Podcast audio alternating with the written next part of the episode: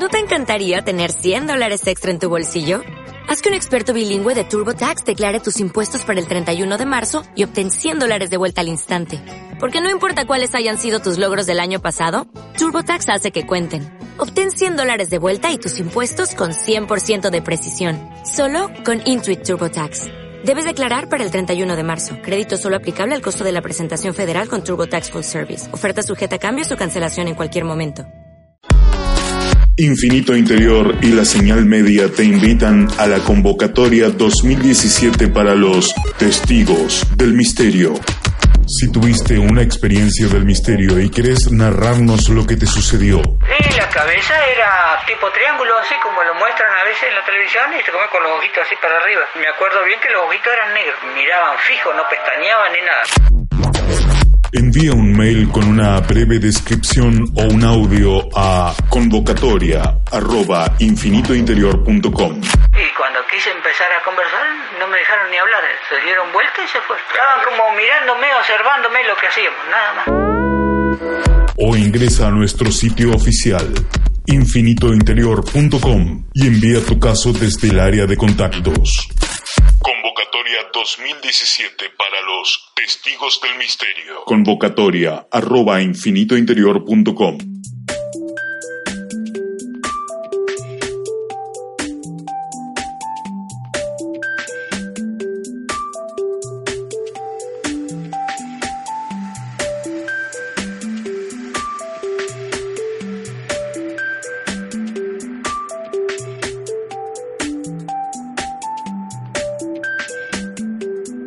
Te recuerdo que si viviste un caso del misterio, si tuviste una experiencia del misterio, podés contarnos qué fue lo que te sucedió en convocatoria.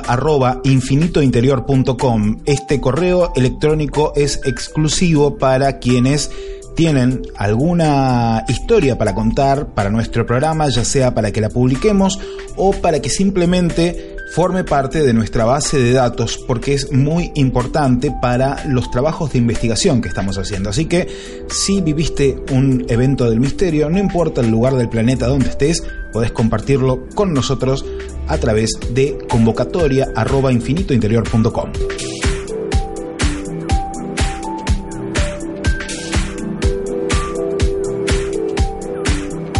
Como te decía, estuvimos hablando con Mario Fortunato Martín para incluir una nueva sección aquí en Infinito Interior e invitarlo al Conejo Rojo para que hable un poco acerca de mitología con una vuelta de tuerca de humor, por supuesto, porque estos temas dan para que se hagan algunas reflexiones interesantes. Así que espero que disfrutes lo que viene a continuación. Es esta sección que hemos decidido llamar El Conejo Dice y que va a tener una réplica también en la revista Ciencia y Misterios en cienciaymisterios.com.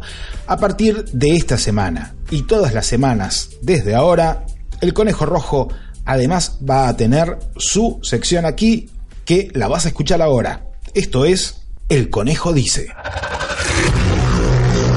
Esta es la sección El Conejo Rojo Dice en Infinito Interior. El Conejo Rojo Dice.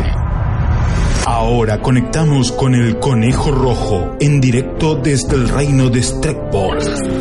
Conejo, ¿estás preparado? Acá estoy, listo, ajustando la máquina de anticera. Muy bien, hablemos de mitología.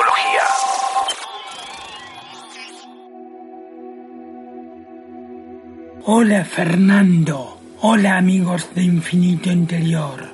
Soy el Conejo Rojo y estoy contento de poder compartir un rato con ustedes. Hoy vamos a hablar de uno de los lugares inaccesibles en las leyendas. Muchos de estos lugares tienen relación con el más allá, al que suelo mandar a uno o más paisanos por día, porque obviamente cuando se cruza para el más allá, no hay regreso posible para el más acá. Sin embargo, dependiendo del lugar, el destino de los fallecidos variaba en las mitologías. No siempre los buenos recibían el premio y los malos el castigo. En la mitología nórdica, Proveniente de una cultura bélica y sanguinaria por excelencia, el Asgard era uno de los mundos del más allá, y allí se localizaba el Palacio del Valhalla. En síntesis, un gran salón donde el dios supremo Odín recibía a los guerreros valientes caídos, sin importar si eran buenos o malos. Simplemente tenían que haber sobresalido en el campo de batalla. Bueno, para aclarar algunas cosas. Valhalla significa Salón de los Muertos Elegidos. Pero no era que simplemente por los méritos guerreros se los llevaba allí al morir, sino que Odín decidía qué guerrero matar y llevar a su lado, antes de que tuvieran una muerte deshonrosa. Calculo que por darse de cabeza contra la pared saltando en la cama o por romperse la nuca al pisar una cáscara de banana, supongo. La otra cosa es que solo la mitad de los guerreros iba al Valhalla. A todos los otros se los quedaba la diosa Freya, quien se los llevaba a su residencia llamada Folkvangr. Esa diosa era la jefa de las Valquirias y con ella se encargaba de matar a los vikingos elegidos y llevarlos al susodicho Asgard, donde estaba el Valhalla y el Folkfrang. El palacio de Valhalla estaba en el bosque de oro de Glacier y contaba con 540 puertas, cada una tan ancha como para que 80 guerreros pudieran pasar uno al lado del otro. Por lo menos 46 kilómetros de ancho, bastante ancho. Sus muros estaban hechos de decenas de miles de lanzas muy brillantes, el techo de escudos de oro, y los bancos estaban adornados con las más finas armaduras, acompañando unas mesas de cientos de metros. La vida en ese paraíso era una constante rutina, bastante entretenida, eso sí. Día tras día, los guerreros se despertaban hambrientos, se acomodaban en las mesas y fagocitaban que daba calambre, como yo más o menos. La comida consistía en un jabalí asado por el cocinero Andremnir, pero no era un jabalí cualquiera, sino un jabalí místico llamado Saerimnir, que resucitaba todos los días para ser muerto nuevamente.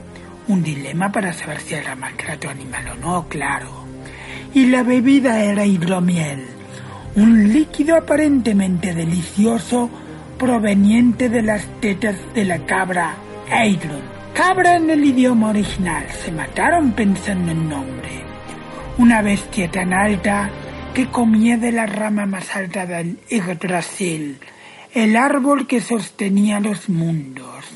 El jabalí y el hidromiel eran servidos a los guerreros por las mismas valquirias que los habían matado.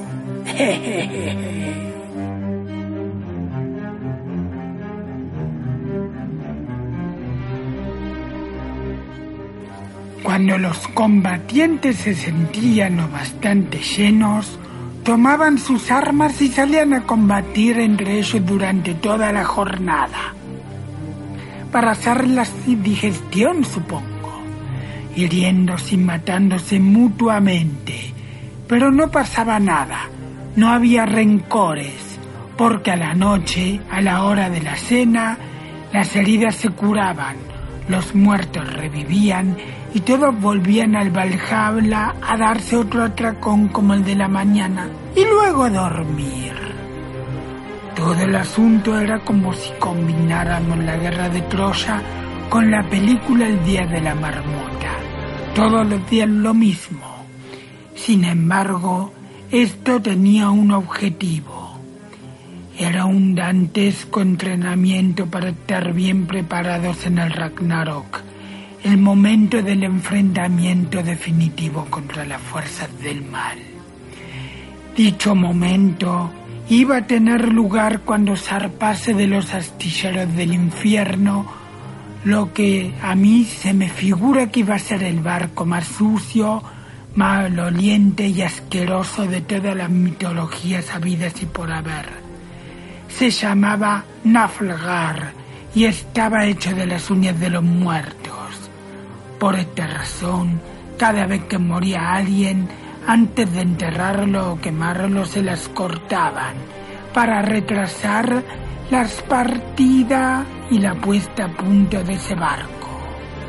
Si pensamos que la higiene debía escasear en el campo de batalla y que varios hombres quedaban sin digna sepultura, el asunto este del barco se pone medio bastante desagradable.